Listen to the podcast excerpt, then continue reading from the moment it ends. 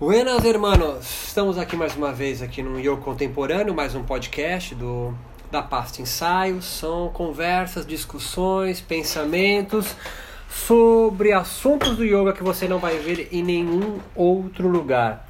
Se você não ouvir ou não ler no yogacontemporâneo.com, você não vai ter acesso a isso em nenhuma outra discussão. Podem ficar bravos comigo, podem discutir, podem discordar de mim, mas não podem me ignorar. A gente vai trocar uma ideia hoje sobre é, dois agentes que atuam no microuniverso do yoga: os sacerdotes e os feiticeiros. Esses são atores criados por um sociólogo chamado Max Weber para explicar a religião e espiritualidade em qualquer sociedade. Né? O primeiro, o sacerdote, luta toda a sua vida para manter intacto a sua tradição. Né? Escrituras, práticas rituais, comunidades, experiências místicas. Os feiticeiros ou magos, é, por sua vez, não possuem tradição a preservar. Eles vivem às custas, dos, é, por exemplo, de encantamentos e rituais de cura que ele presta a seus clientes. E os clientes, ao contrário dos discípulos, né, discípulos dos sacerdotes, não estabelecem os clientes nenhuma ligação moral dogmática com o feiticeiro. O cliente paga pelo serviço prestado e só. O discípulo pelo contrário, se compromete moralmente à sua tradição com a promessa da vida boa. Enquanto o primeiro possui discípulos, o segundo estabelece clientela. Os sacerdotes buscam consagrar suas vidas a Deus e o fim é sempre acabar ou minimizar a dor no espírito dos seus discípulos, né, na sua comunidade espiritual, no yoga a gente chama de sangha, né, na transcendência. Os feiticeiros não possuem um fim último a atingir né? mas ganhar prestígio pelos poderes que desenvolve na manipulação das forças da natureza e dos espíritos que evoca aqui mesmo na imanência. Né? Seja ensinando um mantra novo né, de Ganesha para proteção, ou um encantamento qualquer para você é, é, é, é, tornar mágico um japamala para prosperidade. É, possa, eu sempre repito isso nos podcasts, mas eu volto aqui. Não há tom de ironia aqui, tá certo? É um fato. Há também duas forças sociais que se mantêm em dialética e que atualmente no Brasil é pauta do dia, né? Uma é a força revolucionária, a gente chama aí de esquerda, e a outra é a reacionária, que a gente chama de direita. Os conservadores, liberais e o de esquerda são os revolucionários, né? A primeira visa romper é, os revolucionários, né, a estrutura social vigente para ocupar o seu lugar. Mesmo que o pretexto seja no futuro sair, né, isso nunca aconteceu na história, né? Mas os revolucionários buscam então quebrar a estrutura social vigente. Pensa na Revolução Francesa. É... No Brasil pensa no PT entrando no governo, né? A ideia então era acabar com toda uma geração de direita reacionária, né? que tornava o país é, detentor, é, a, oligarquia detentor do seu poder. Né? Ele entra no poder, fica dois mandatos e sai com CPIs é, a dar pelo ladrão. Né? E pelo outro lado, né, o, o, os reacionários, aí, a direita, como a gente chama no país, estava também há um bom tempo no, no governo e a gente aí é, não sabe o que fazer entre um e outro, né? É, os revolucionários e reacionários eles podem concordar, por exemplo, que do jeito que está não está bom. Mas os primeiros acreditam que é preciso começar do zero, os revolucionários. Enquanto os reacionários de direita acreditam que é preciso que essa ação, é, é, eles entendem né, que é um exagero essa ação e que não ajudará em nada quebrar o sistema e começar do zero. Mas acredito que pequenos ajustes mais reais, sem romper a tessitura social em vigor, é o mais acertado. Né? É... Os reacionários, então, visam reagir ao impulso dos revolucionários em prol da manutenção da estrutura vigente. Né? Vamos para o yoga. Patanjali, há mais de dois mil anos atrás na Índia, era um reacionário, pois não rompia com a estrutura social e religiosa indiana quando sistematizou o yoga. Né? Ele reagiu, provavelmente, a um yoga difuso e nebuloso em práticas mágicas e teceu um sentido vistas a sua tradição, o hinduísmo, o brahmanismo. Né? Tanto é que o yoga dele foi considerado um darshana, ou seja, um ponto de vista filosófico né, dentro da religião que denominamos hoje de hinduísmo é, o yoga é pautado no Vedas e constituinte ainda do, do, de hoje um poder vigente na Índia, né? O budismo, o jainismo o islamismo, por exemplo, não são darshanas, pois estão fundamentados em outras tradições. Podemos pensar nestes como revolucionários na Índia, sobretudo o islamismo, né? E ainda mais se pensar na Europa, né? Nos dias de hoje. Mil anos depois de Patanjali, por volta do século X, os indianos erigiram um novo tipo de yoga, vamos dizer assim, que a gente chama de Hatha Yoga, da tradição dos natas. A gente pode chamar até de natismo, é uma religião muito influenciado pelo Tantra, que é outra religião, muito influenciado pelo budismo, muito influenciado pelo sufismo islâmico, né? a alquimia do, do, dos muçulmanos, é só ler os textos principais aí dos, dos yogis natas ou hatha yogis, né? que como Hatha Yoga Pradipika e o Guirana Sanhita, né? dois livros clássicos desse período do século X aí da Índia, de uma tradição nova, entre aspas, né? que surge com mais força, que são os Hatha Yogis. O que os Hatha Yogis traziam de novo, então? Sem dúvidas, uma valorização maior às práticas rituais corporais passagens das escrituras é, é desses textos, Hatha Pradipika do Geranda, né, é, tratam isso de uma forma mais clara. Por exemplo, lá diz assim: os Shastras e os Vedas, né, escrituras aí antigas, né, são como prostitutas onde todos podem acessar, mas o conhecimento do yoga continua intacto nas suas práticas. Né? Essa, essa, essa, esse tipo de frase que você coleta do Hatha Pradipika e do Geranda né, demonstram uma insatisfação ao yoga vigente na Índia na época, né? Mas percebam, esses yogis, os natas, não rompem com a sua tradição, mas denunciam os sacerdotes da sua sociedade, os brahmanes da época, por não cumprir suas partes no acordo social da estrutura de castas indianas, que ainda hoje, mesmo proibido constitucionalmente, ela, ela culturalmente ele funciona, né? É assim então, os hatha yogis uma reação, uma cobrança, um puxão de orelha dos Hatha Yogis medievais e não um movimento revolucionário como foi o budismo, que condenava as castas e construiu uma cosmologia religiosa sem deuses para cultuar. Por isso mesmo o budismo foi expulso da Índia e o yoga não. No final do século XIX, durante a colonização inglesa na Índia, os yogis se mobilizam mais uma vez Surge nessa época o nacionalismo indiano. Nomes como Aurobindo e Ramakrishna se levantam frente à suposta supremacia inglesa frente aos indianos. Mais uma vez, os yogis reagem frente à iminente desintegração da sua estrutura social, política e religiosas. Os yogis, então, do período agora moderno, né, buscam um meio de se empoderar mais uma vez e revelar a força e sabedoria em pé de igualdade da sabedoria científica e cristã, entre aspas, dos colonizadores, entre aspas, ocidentais. Durante todo o século XX, o yoga flerta com a biomedicina e a filosofia cristã. Alguns yogis modernos se aproximam mais de um ou de outro. A gente pode pensar no Brasil de Hermógenes como se aproxima da, da da religiosidade e espiritualidade cristã. E na Índia nós temos aí, por exemplo, o Swami Kuvalayananda, por exemplo, que foi o primeiro a introduzir as posturas e pranayamas ao exame laboratorial com o ensejo de provar o yoga como legítimo ao saber inglês científico. Tanto que o, Kaivalyadama, né, que é o, é o local aí de Kuvalayananda, né, o centro de excelência de Kuvalayananda, é conhecido como yoga científico. Né?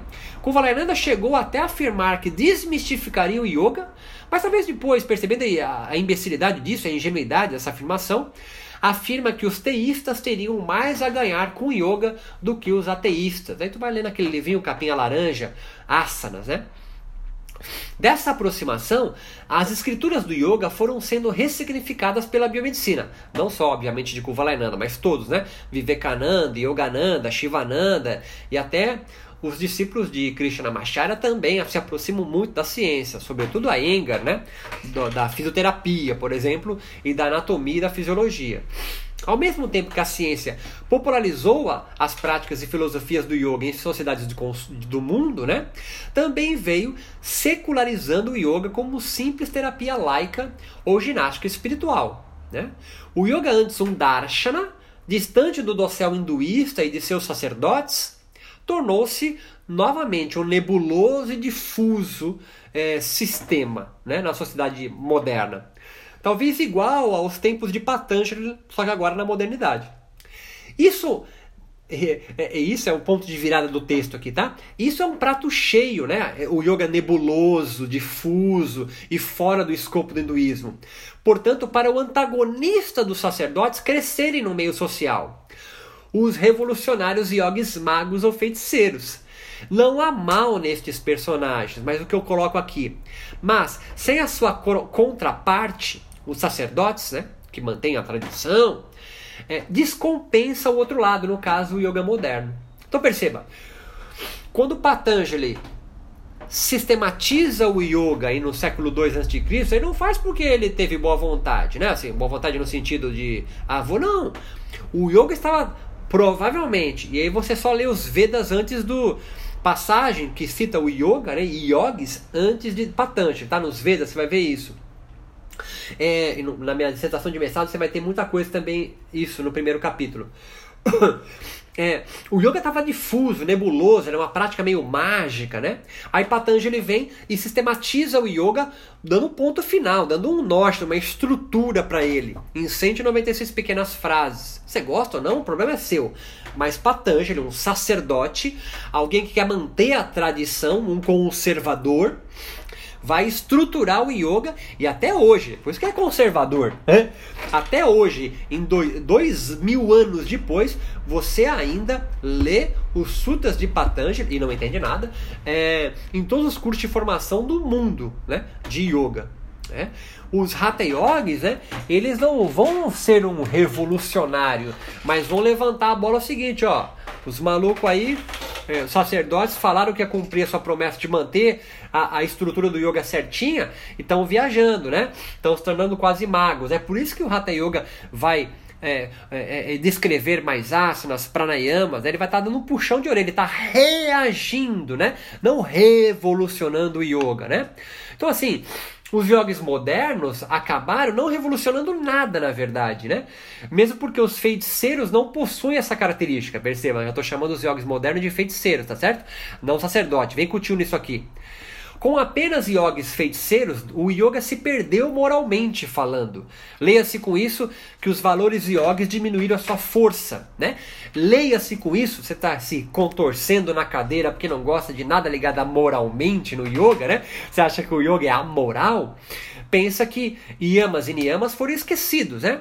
Ou coletados e adaptados a bel prazer. Por exemplo, assim, é, é, é, celibato foi adaptado por você poder fazer sexo com a sua cônjuge, tá ligado? Mas assim, nos Yoga Sutras de Patanjali, no, no Ashtanga, né, de Patanjali, Yama Niyama tá claro ali, ali é celibato, meu amigão. E o último Niyama ninguém mais fala, né, que é Ishvara Pranidhana, a entrega da sua vida e consagração a Deus. Então, quando o yoga sai da mão, vem, vem comigo aqui, vem comigo. Quando o yoga sai da mão de sacerdotes conservadores, todos os seus valores moral, intrínseco e sentido para a vida do yoga vai se perdendo, se tornando mais nebuloso e mais difuso tá certo? O yoga vai se tornando então muito mais uma prática mágica, praticada por feiticeiros para cura de coisas pontuais, para servir uma clientela e não para formar discípulos, tá certo? Na melhor acepção da palavra de discípulo, tá ligado? O discípulo no sentido de, de você seguir a tradição, fazer a prática certinha, fazer o puja do certo jeito, pronunciar o sânscrito correto. Você tá assim, ah, oh, motherfucker, não quero saber disso, é besteira. Ótimo, você está se posicionando como um feiticeiro. E tá tudo certo, beleza? N -n tudo em paz. Eu só tô querendo pontuar yogis feiticeiros e yogis sacerdotes. Nós estamos descompensados, tá certo? Deixa o tio continuar para você pegar a ideia. Em nome da secularização e ocidentalização a filosofia, de uma filosofia mais materialista, né, os yogis modernos com vistas a, entre aspas, liberdade nova era, bricolam e sincretizam tudo que tocam com a sua aula de magia, né? O yoga virou uma panaceia cura tudo. E, é, e só magia mesmo para explicar isso, né? O yoga cura câncer, o yoga cura tuberculose, o yoga cura espinhela caída, né? O que antes na, no Brasil nós tínhamos as benzedeiras, hoje nós temos estúdios boutiques de yoga fazendo isso, tá? O cara tem desvio de septo, faz yoga, o cara tem desvio na coluna, faz yoga, o cara tá com mal olhado, faz yoga, o cara não tem dinheiro, faz yoga, o cara tá com energia baixa, depressão, faz yoga. Tá entendendo o que eu tô falando? O yoga tá, foi mudando, né? O como que era o yoga antes, então? Você nem sabe, né? Você tá entendendo? Só essa tua indagação, como era o yoga antes, deixa bem claro como você nem sabe do que eu estou falando. O yoga antes era, é, era pautado nas escrituras, você lê, tem um código de valores, tá certo? É só ver a galera ali da, da, da Zona Sul Carioca ali, a, a, discipulagem de Glória, de Glória Arieira e do Swami Dayananda, tá certo? Tem um livro dele ali, clássico, é o valor dos valores, né? E, e por que, que ele vai escrever um negócio desse? Porque os valores estão tão, tão sendo em prática? Não, não né? Cara vai escrever justamente porque está sentindo falta disso, tá certo? Então assim, assim, é, com apenas yogis feiticeiros, o yoga se perde moralmente falando, né? Lega-se com isso os valores yogis diminuíram sua força, mas conquistaram magicamente, né? É, é um, é um reflexo disso. É, é como é, na ausência dos sacerdotes, o yoga moderno, nas mãos de magos, só soube produzir feitiços despidos de código moral em si.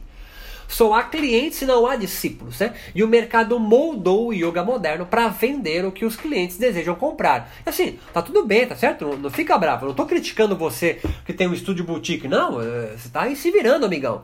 O que eu tô só dizendo é o seguinte: que é difícil você manter é, a, a, o yoga pautado numa moral espiritual ao mesmo tempo que ele é seu ganha-pão. Ah, qual que é a saída? sei lá qual é a saída, amigo. Eu, não sou, eu sou cientista, eu não, eu não dou saída para você, eu não sou filósofo, né? O reflexo disso é a dificuldade que os próprios yogis modernos encontram hoje em definir o yoga. Cada um tem uma resposta pronta, né? Eu já fiz um outro texto, um outro áudio sobre isso também, a esquizofrenia do yoga, né? É tudo ao mesmo tempo agora e não é nada, né? Antes, sob a tutela sacerdotal, seu objetivo era claro: fim transcendente de todas as dores humanas que Patanjali estabelecera como advindas dos kleshas, ignorância, apego, aversão, medo da morte e orgulho. Hoje, uma mistura em terapia laica, técnica para aumento da performance psicofísica e aula de localizada, temática e de cunho oriental. Claro, agora eu tô sendo sarcástico, tá certo? Agora eu tô sendo. Patanjali também mostra o caminho, Ashtanga ou senda espiritual óctupla, aonde, por exemplo, os últimos valores que deveriam ser obedecidos era a entrega total e consagração da vida yoga a Deus, Ishura, ou Isvara, se você não entende muito de sânscrito, está fazendo errado. Qual yoga ou praticante faz isso hoje? Entrega sua vida e consagra a Deus. O neguinho tá dando até risada do que eu tô falando aqui. Tá me achando um carola, né? O católico. Não, amigão, só tô mostrando. tô dando um panorama do gradiente hoje, tá certo? Quase nenhum, pois quase todos os yogis modernos, criados por feiticeiros, são lights. Ou seja, sou yogi até que precise me comprometer com água. Eu, aí eu vazo, porque eu sou livre. Né? Pois, acreditando-se livre, esses yogis desejam ser tudo. Mas quanto mais mergulho no materialismo existencialista de Sartre, né, para você pensar em Hegel, para você pensar no materialismo de Alain, percebem-se o nada que são, acreditando ser pleno. É, é, se confundiu aqui no parágrafo, meu amigo, aí, aí a gente escreve pro tio, que a gente conversa, certo? Porque assim, é, quase nenhum yogi moderno, porque foi criado por feiticeiro, se compromete com a tradição, por isso eu chamo ele de light. Né? Ele diz assim: Eu sou yoga até que precise me comprometer com algo. Porque se for para me comprometer com escrituras, com valores, com seguir um modo de vida, obedecer niyama e niyama, aí eu vazo. Isso aí eu não quero. Eu só quero praticar asana. Eu só quero sentir meu corpo forte, meu corpo trincado, com energia, libido. Tá entendendo o que eu tô falando? Isso é magia. Hã? Hã? Sacou a ideia? Ah, mas eu quero ser mago. Beleza, ótimo. Só estou te mostrando o que você é para você se entender, né? Porque às vezes, às vezes você não sabe o que é, né? Esse objetivo do yoga é acabar com a ignorância, estamos aqui para ajudar, né? Então, não é fruto do acaso a crescente depressão que assola os habitantes dos grandes centros urbanos, aonde o yoga ganhou força no mundo moderno, meu amigo. O mundo moderno quer desapegar. Outro nome que deram para fuga. Então você percebe, eu já falei outros textos aqui, outras aulas, mas assim, o yoga prospera somente nas zonas mais prósperas dos grandes centros urbanos e lá impera bastante a depressão e a ansiedade, não por acaso. Não por acaso. Né? Então o yoga nas mãos de feiticeiros só tem clientela, o que a clientela pede, o yoga feiticeiro vende e aí tá vendendo o quê? Tá vendendo alta performance, tá vendendo atenção plena, os nomes que vão dar. Tá vendendo yoga com vários brands, né? Tá servindo a uma clientela que pede o que quer. Em meados de 2016, né, para minha tese de doutorado, só para dar uma ideia, eu perguntei a 10 eminentes yogis brasileiros, mas poderia ter sido isso feito em qualquer lugar do mundo, talvez até na Índia perguntei quais as causas do sofrimento humano segundo o yoga? E cara ninguém citou os kleshas. Dois apenas citaram cada um um ou dois kleshas né? todos responderam em uníssono que era o estresse. Onde você leu estresse no Yoga Sutra de Patanjali? Não tem lá estresse ah, mas eu acho que o título é Vitiniroda é estresse. Porra, tu tá fazendo uma ligação de dois mil anos atrás com a neurociência hoje, né? Tu, tu é mago mesmo, né? Você é só, só um mago para fazer essa ligação. Em outras palavras, os sacerdotes perderam sua força de coesão, coe, é, coesão social. A tradição se enfraqueceu. E o yoga se tornou globalizado. Os yogis e, consequentemente, os réis praticantes se orgulham e esbravejam que o yoga visa liberdade e se esquecem totalmente que de nada adianta, mesmo que fosse verdade, que eles fossem livres, né? estar liberto se não tem ou se sabe para onde ir. Estão todos no yoga livre, sim, mas em Sansara, né? o local onde o sofrimento impera na cosmologia do yoga. Yoga Beer, Gandhi Yoga, Pet Yoga, mais um monte. Gan Yoga, se é que existe, foi uma brincadeira. São apenas alguns exemplos de que estamos vivendo época hoje do yoga sob o comando de feiticeiros e não de mestres ou sacerdotes do yoga. Todos se sentem autorizados a pensar sobre yoga, pois a tradição do yoga, quando transplantada da estrutura sacerdotal indiana de castas, que por milênios mantém aquilo lá, para as sociedades laicizadas, se relativizou. Os sacerdotes foram substituídos por feiticeiros, por magos. Mas pior, sem a eficácia simbólica de sua magia, porque eles nem se ligam que eles são. Pois, embebido de uma pseudociência como de Capra e Goswami, esses yogis feiticeiros não se entendem nem uma coisa nem outra. Não sabem se são fazem parte de uma estrutura, de uma tradição social, religiosa, espiritual, e nem se são ciência. Eles acham que eles são tudo. E sendo tudo, meu amigo, você sempre é um nada.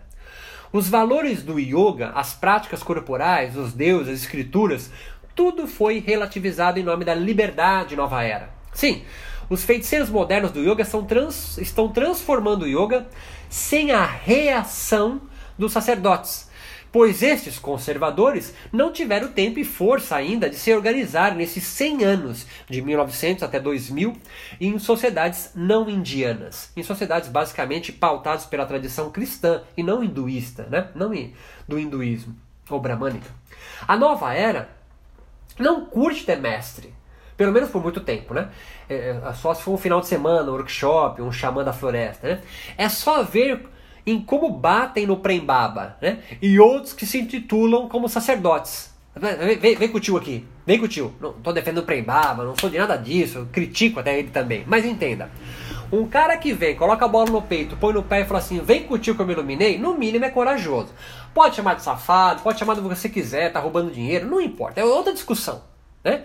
Mas um cara que se auto-intitula mestre é o único na história do Brasil. Hermógenes fez isso, De Rose fez e também foi expulso, não é? E, e, você pode muito bem dizer que o Suárez tinha discípulos. E as pessoas falam isso com um certo, uma certa ojeriza. Não, os caras não são alunos, são discípulos de Rose. Porra! é, eles são discípulos, cara. De Rose se intitula o cara que sistematizou um yoga chamado Swastika. E aí você pode criticar, o cara teve num, numa viagem de espírito, é mentiroso. É outro assunto, tá ligado? Assim, você, você questionar a autoridade de um, de, um, de, um, de um mestre é outro assunto, né? Mas o cara se diz um mestre, todo mundo vai lá e quebra ele. Mas perceba, Hermógenes não teve a manha de falar isso.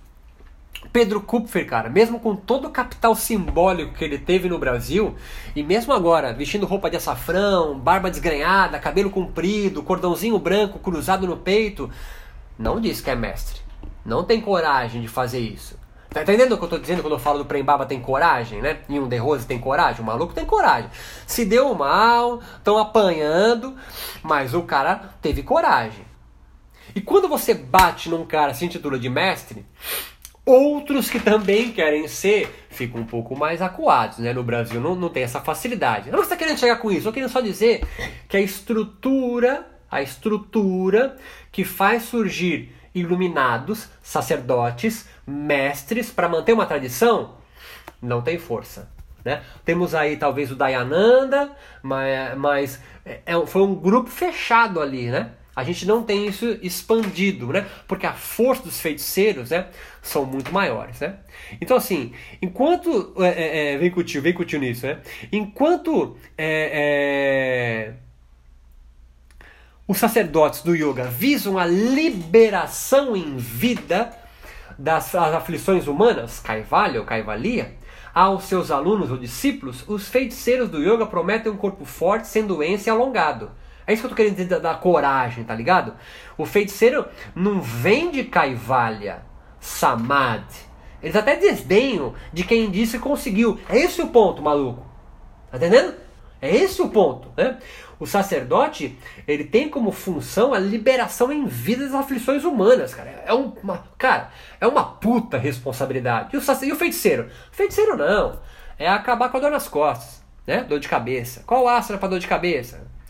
O yoga laico cultua divindades da calma, o fim do estresse, enquanto o yoga para o espírito promete o fim do sofrimento. É outra jogada, é outro caminho.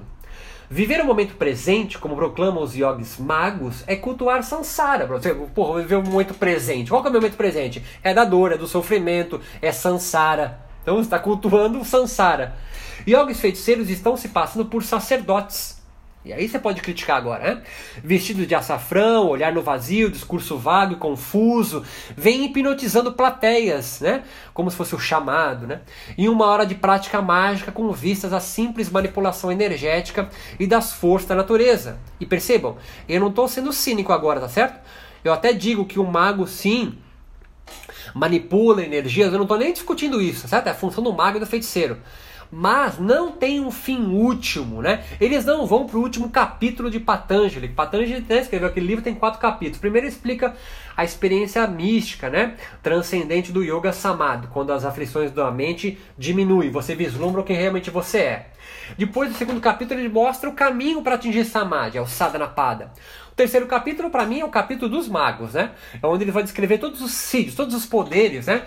Que os yogis podem adquirir com as suas práticas. E aí que o, os yogis magos deitam e rolam, né? Agora, o último capítulo, que é Kaivalya Pada, né? Que é quando você se libera em vida do sofrimento humano, da ignorância, né? De estar tá enredado nos kleshas, né?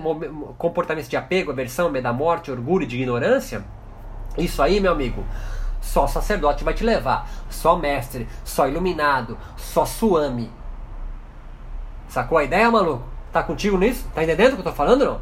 Então assim, é, é, o que se busca numa aula hoje com o feiticeiro do yoga é uma sensação boa no dia seguinte ou no final da prática. E ficamos apenas no exorcismo do estresse e das dores nas costas, dor de cabeça, devido ao desequilíbrio dos chakras né, e prana. Sentindo falta de algo a mais, os clientes do yoga, feiticeiros, buscam preencher esse vazio com cabala, sufismo, astrologia védica, por exemplo. Esquecendo que apenas sendo discípulos a plenitude é alcançada. Então perceba, não estou criticando cabala, nada disso. Estou falando o seguinte, que é por isso que os praticantes de yoga ou yogis feiticeiros vão e que não sabem que são magos, feiticeiros, né? se você sabe, beleza, já está pautado, né? Agora é por isso que você vai preencher esse vazio com, com é, taromancia, com cabala, astrologia, runas, tá certo? porque vai tomar daime, porque você é um feiticeiro, você não, não, não tem, você não tá, ou você tem aula com feiticeiro, com mago, né? O objetivo não é o fim último, não é o último capítulo de Patanjali. Aí tu fica rodando em círculo. O yoga é, é um produto que você consome hoje, não uma religião que você adere. Repetem muito isso para mim. No fundo, o yogi praticante, cliente, o cliente da rua moderno, né? Você aí que paga mensalidade de 250 reais por mês para ir duas vezes por semana numa aula. Vive uma mistura simbiótica entre medo e ansiedade por algo rápido que você quer, instantâneo, que o cure, que o alivie do sofrimento, seja ele físico, psíquico ou espiritual. E qualquer adesão verdadeira a uma filosofia de vida espiritual materialista, tá certo? Você pode se, você pode se converter à filosofia de Marx, por exemplo, tá certo? E, e, e lutar pelo fim da sociedade de, de, de classes, né? Como todos os, petistas e os marxistas aí pensam, e tudo bem, né? Agora, até nisso, cara, é preciso engajamento, tá ligado? Adesão mesmo, adesão. Então, qualquer adesão verdadeira, uma filosofia de vida, seja espiritual, ou materialista, demanda tempo e esforço, meu amigo. E são poucos os yogis modernos com coragem para esse salto. Estes preferem vagar como errantes nova era, de workshop para workshop, em sensações de bem-estar e se comportarem como clientes que compram a cura de suas mazelas em um mercado aberto do yoga mágico. Mas há mal nisso? Não, é claro que não. Os magos sempre continuarão a oferecer seus serviços em qualquer sociedade, meu amigo. Qualquer sociedade. Né? A magia não acabou, irmão. o mago feiticeiro tá aí. Né? Colado no poste na frente da sua casa, que amarra e traz o amante em duas semanas. E só paga quando o negócio estiver resolvido. Isso aí é um feiticeiro, meu amigo.